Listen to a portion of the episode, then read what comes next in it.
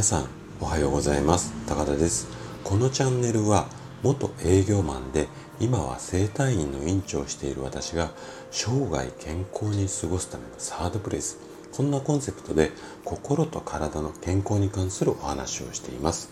今日のお話がですね笑顔で健康に過ごすヒントになれば嬉しいです。さて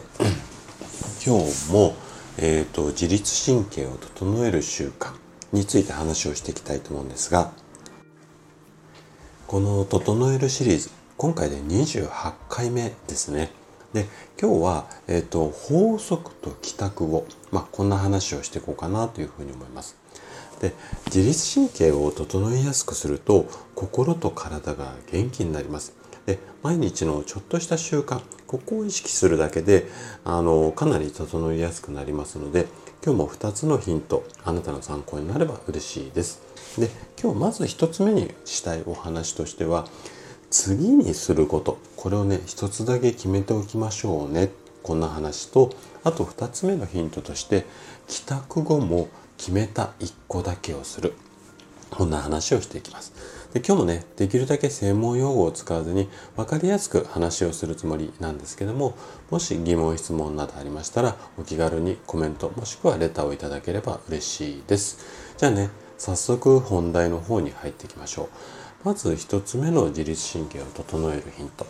次にすることを1つだけ決めておく。こんなお話からですね。で自律神経を整えるためには悩まないというか考えないようにするということをこれまでいろんなこう角度でお話をしてきたんですよ。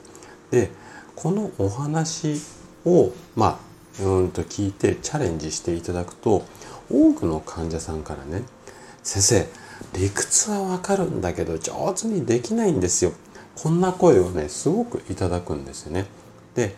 こんな風な声をいただいた時に、えっと、私がするお話としては次に何をするのかを一つだけいいですか？一つだけ決めてしまう、うん、この方法を提案させてもらうんですね。でちょっとこの言い方だけだと分かりづらいと思うので少しこう例っていうか例えをあの出してお話をしたいと思うんですけども。例えば私はもともと営業マンだったんで営業でこう外回りして外出先から会社に戻る時。その時に戻ったら〇〇さんに商談内容を報告する。例えば上司のなんとかさんに、えー、と今日こんなことがあってっていう報告をする。こんな感じでやることを一つ決めてしまいましょう。こんなことをしてもらいたいんですね。でねここでのポイントっていうのはこの一つだけというところなんです。欲張って3つ4つっていうふうに決めてしまうとあれ？何やろうとしたんだっけなっていうふうになってしまってそれが思い出せなくてかえってストレスになってしまうんですよね。でこういった話をするとまあこんな反論が聞こえてきそうなんですけどもじゃあねやることをリスト化すれば絶対忘れないじゃないですかっていう、まあ、反論っていうか、まあ、ご意見があるとは思うんですけどもただねこれはあのこのリスト化そのものを否定するわけではないんですけどもあくまで自律神経っていう視点から言うとこのリスト化みたいな方法に関してはちょっと私は反対なんですね。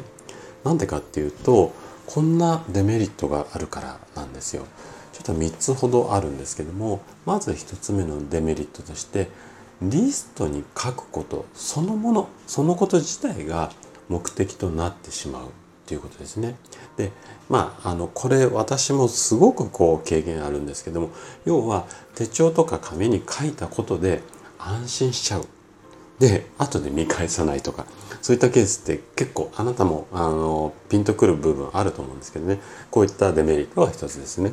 で、えっとまあ、あの今お話しした内容とリンクしちゃうんですけどもその要はリスト自体を見直さなくなる、まあ、書いたことで安心することによって後で見返さないっていうのが2つ目ですよね。で3つ目これもねよくあるかなと思うんですがリストを見ながらじゃあどれから手をつけようかなっていうふうに悩んでしまう。うん、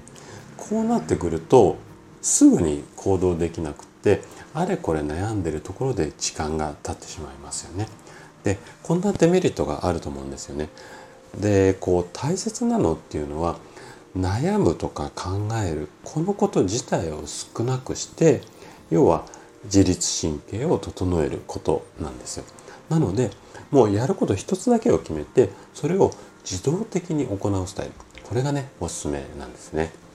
じゃあ今度2つ目のヒントです。2つ目は帰宅後も決めた1個だけこれをしましょうよっていう話ですね。で前半のこの、うん、1つだけの習慣これがね身についてくるとやることが決まっていないまあこんな状態に違和感が出てくるようにあなた自身がなってきます。で例えばなんですけども昼休み、まあ、ご飯を食べにランチでこう外出をして帰ってきた時にやることが決まっていなくて違和感が出てくるみたいな状態になればもう閉めたものっていうか大成功ですよね。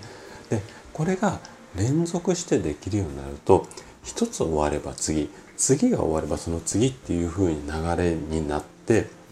もう迷うことなくどんどんどんどんこう行動できるのでタスクがどんどんどんどん処理できるようになるんですよね。でこの状態っていうのはもう迷わずどんどん行動できる迷わないっていうところが入ってるってこと自体でもう自律神経にどれだけ良いかっていうのはもうこれはくどくど説明する必要ないと思うんですよ。でねこのうーんまあいい習慣っていうんですかねこれはね何も職場だけに限ったことではないんですよ。例えばね家に着いたら明日必要な、うん、通帳をカバンに入れましょうっていうようなことを一つすることを決めたとするじゃないですか。これをね帰って着替える前にしてしまう。そうすると、うん、こんな状態になるんですよ。で通帳を準備している時にあそういえば印鑑も必要かも。でそれと合わせてこんな資料があったらいいかなだとかカバンの中にじゃあそれを入れてた時にあこのうんカバンの中に今入ってる資料は明日いらないからこっちに置いとこうみたいな感じでもうカバンの整理までここでできちゃう。要は一石二鳥ですよね。なのでまあ繰り返しになりますけれども大切なのは帰ったら一つやること。これをね決めておくことです。で帰ってから例えば着替えもせずにああ疲れたって言ってドガってソファーに座ってそしてふーってしながら何の気なしにこうスマホ取り出してで画面見てるうちに1時間。まあこんなことって意外とありそうじゃないですか？ね。でこれではねやはり生活のリズムだけじゃなくて自律神経のバランスここまで崩れてしまいます。なので是非ね一つだけの